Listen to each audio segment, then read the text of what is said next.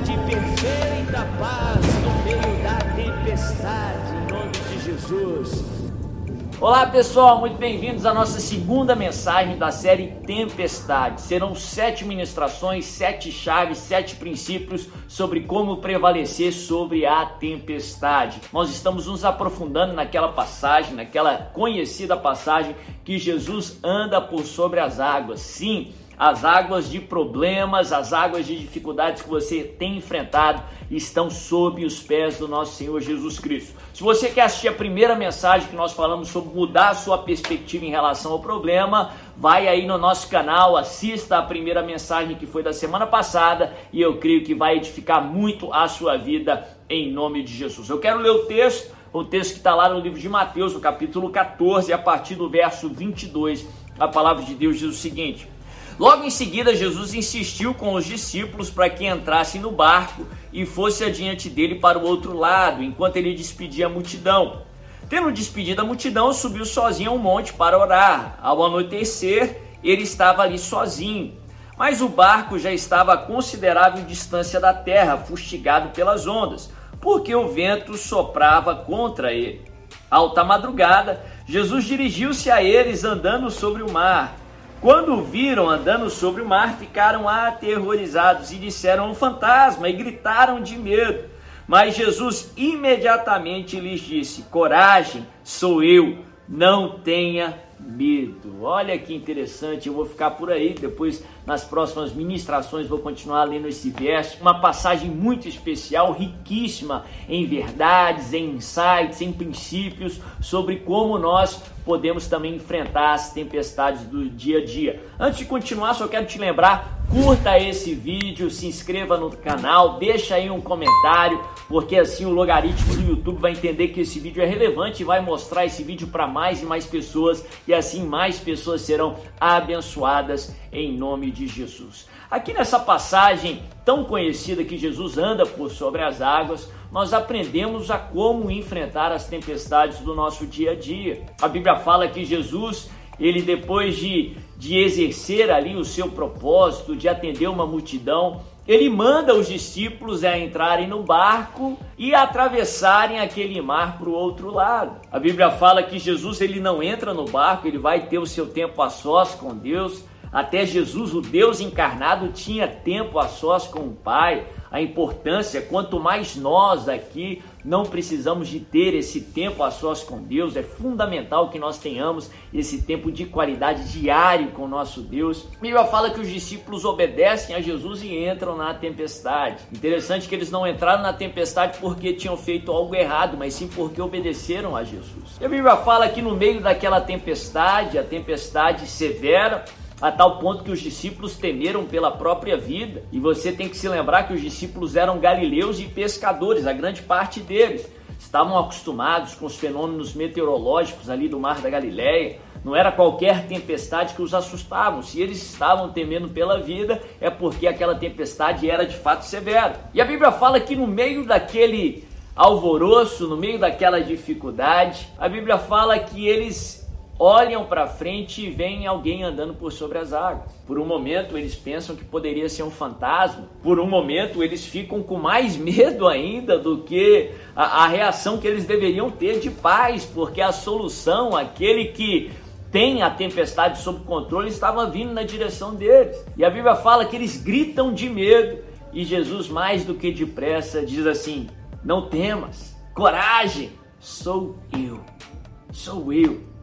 Por várias vezes na palavra de Deus nós vemos Deus reafirmando a sua identidade no meio do problema. Por várias vezes na palavra de Deus nós vemos Deus revelando a sua identidade no meio das tempestades, no meio da dificuldade. Os problemas são oportunidades para que Deus possa revelar quem Ele é para nós e através de nós.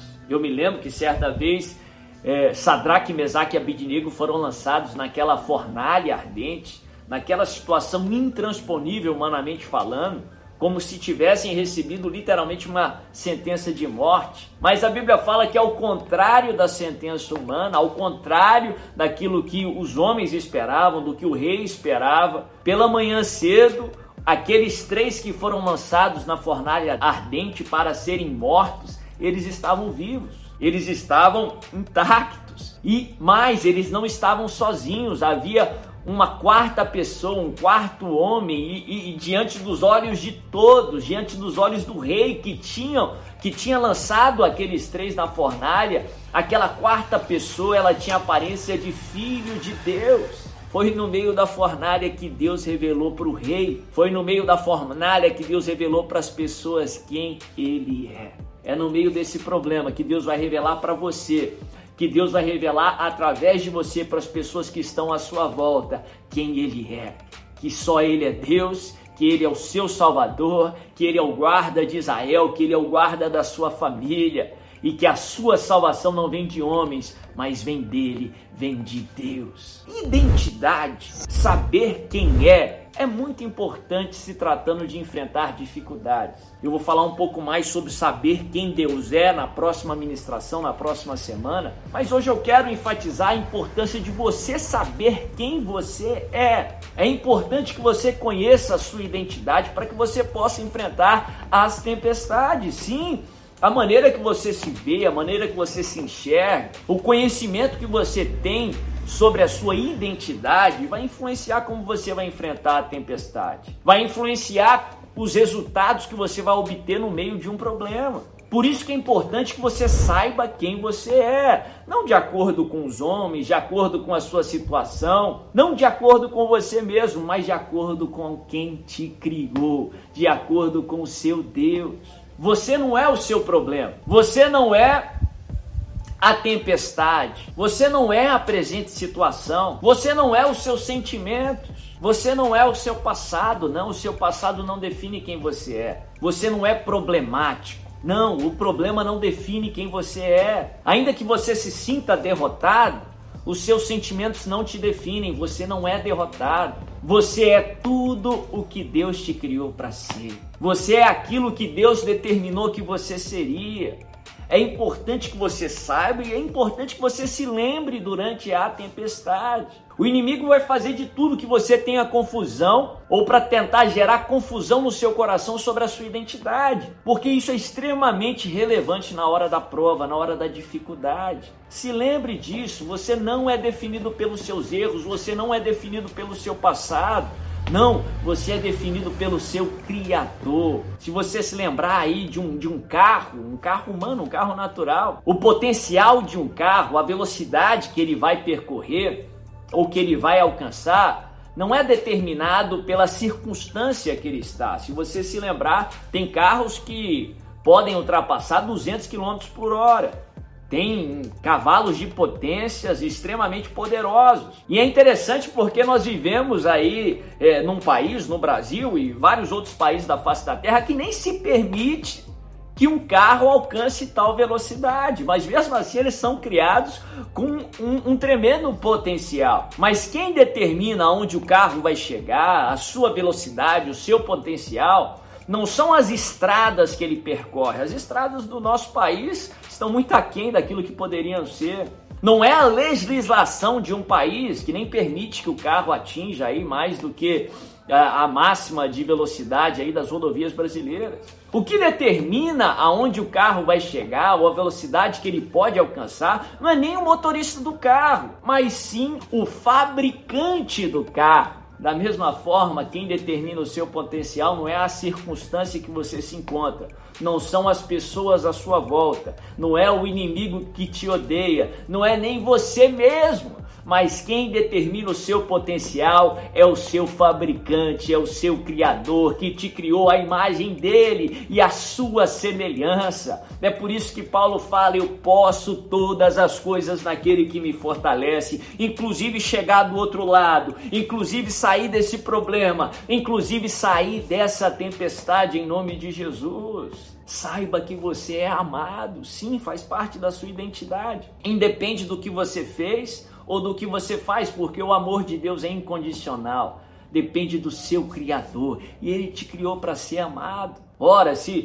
se, se eu que sou um pai imperfeito amo os meus filhos e quero o melhor para eles, quanto mais o nosso Pai que é perfeito e que nos ama com amor incondicional, que não poupou nem aquele que era até então seu único filho, não nos dará juntamente com ele todas as coisas. Você é amado. Não tem nada que você faça que levou Deus a te amar menos, porque o seu amor é incondicional. Você é amado pelo Pai. Você é tudo que Deus te criou para ser.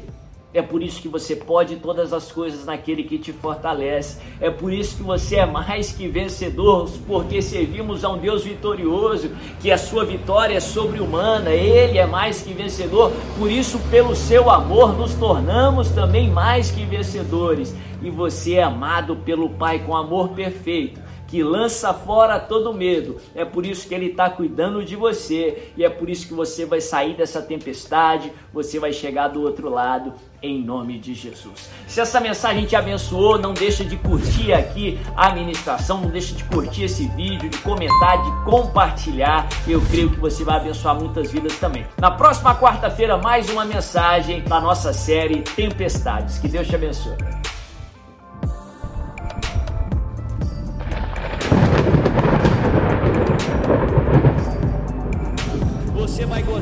Perfeita paz no meio da tempestade, em nome de Jesus.